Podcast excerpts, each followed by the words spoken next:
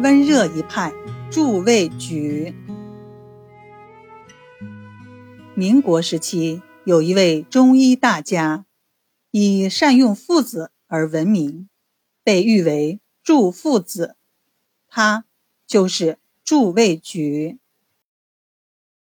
祝卫举生于一八八四年，他本来是浙江绍兴人，因为小时候爸爸去世早，他被送到了姑父家里。姑父名叫严彦峰，陕西人。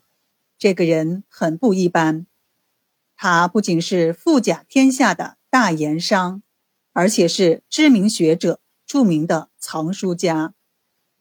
当时他家里收藏的经史子集各类书籍就有五万余卷，其中地方志和中医秘籍尤其丰富。顺便介绍一下。民国初年，严彦峰父子买下了清朝雍正年间四川提督岳钟琪的宅邸，并花了十年的时间翻建成了书库，起名叫奔源书库。一九一八年，严彦峰先逝，他的儿子严谷孙继承遗志，广搜天下图书。经过严氏父子两代人的共同努力，奔源书库全盛时期藏书达三十多万卷，刺刻木板三万多片，善本达五万多卷。因此，奔源书库被誉为成都天一阁。由于藏书丰富，奔源书库也成为名人汇集、学术交流的宝地。许多名家考定各种典籍，都到奔源书库来查阅资料。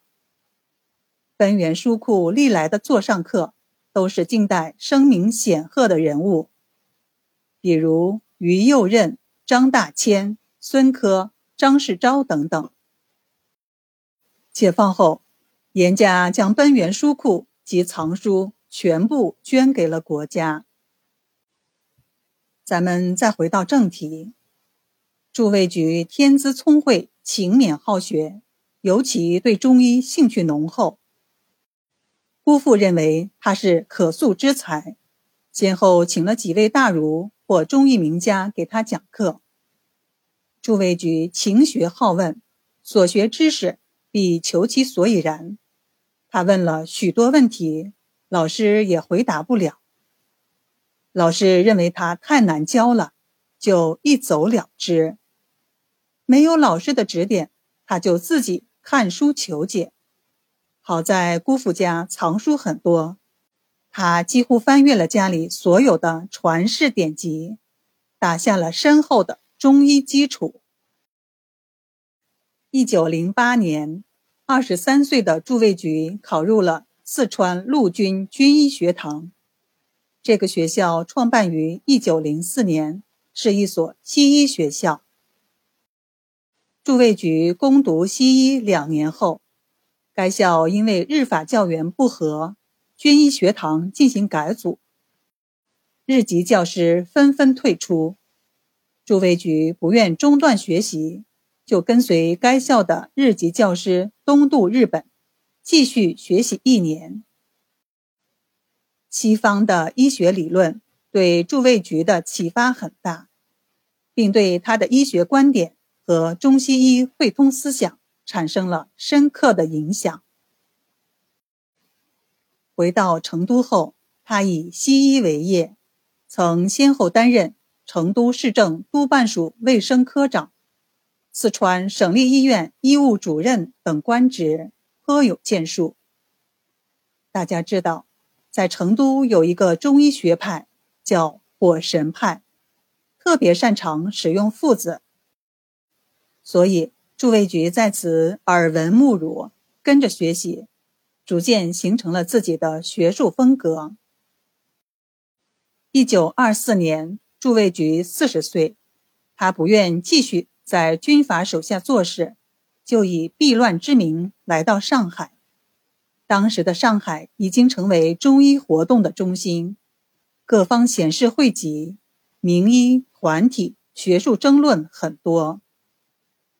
祝卫局来到上海后，并没有马上开业行医，而是到各个门诊去走去看，了解疾病发生和诊治规律。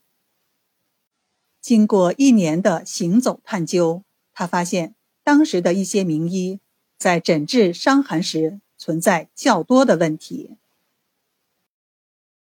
不久，驻卫局在行医时，就以姜、附、麻、桂治愈一位危重病人，而这位病人被某个名医断为物投星造，法再不效。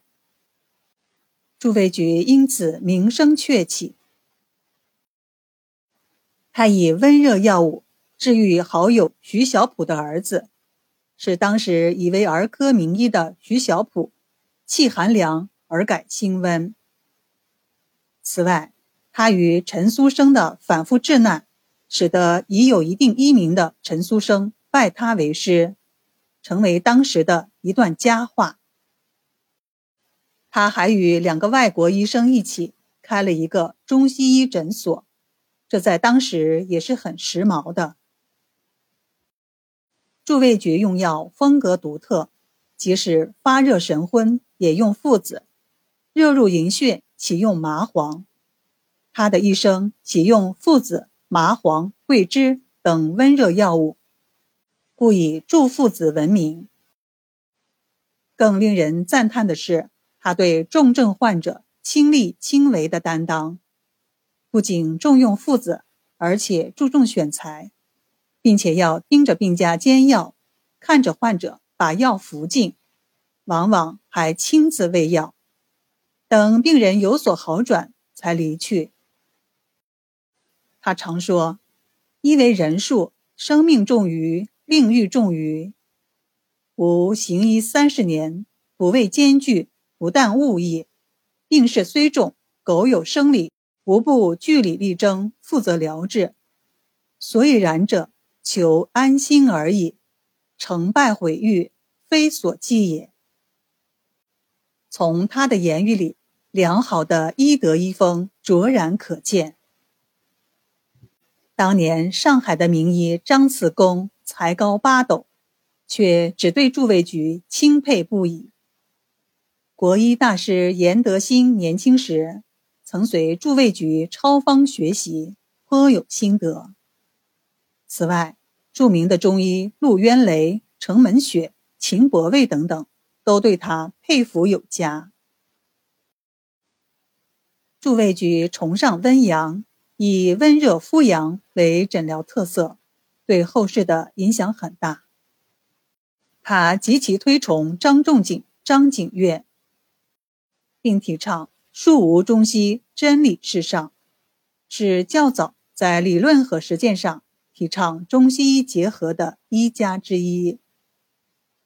他著有《伤寒治难》《伤寒心意》《伤寒方解》等等，其中《伤寒治难》最能反映其学术思想，表达了他希望泯除新旧成见和中西为一家的愿望。《伤寒治难》在出版前，专门请陆渊雷进行了文字修润。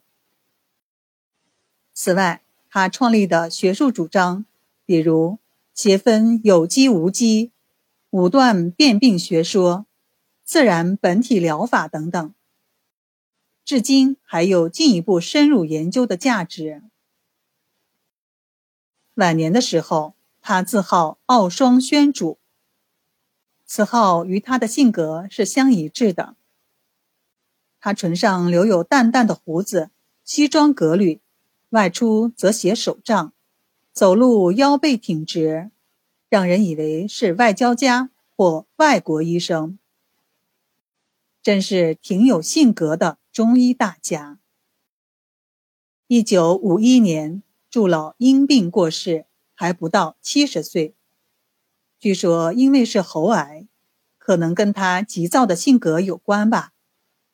在他去世以前，在全国走了一圈，看了一下亲朋故友，后来就去世了。如果他的年龄再大一些，会写出更多的好书。真是可惜可叹。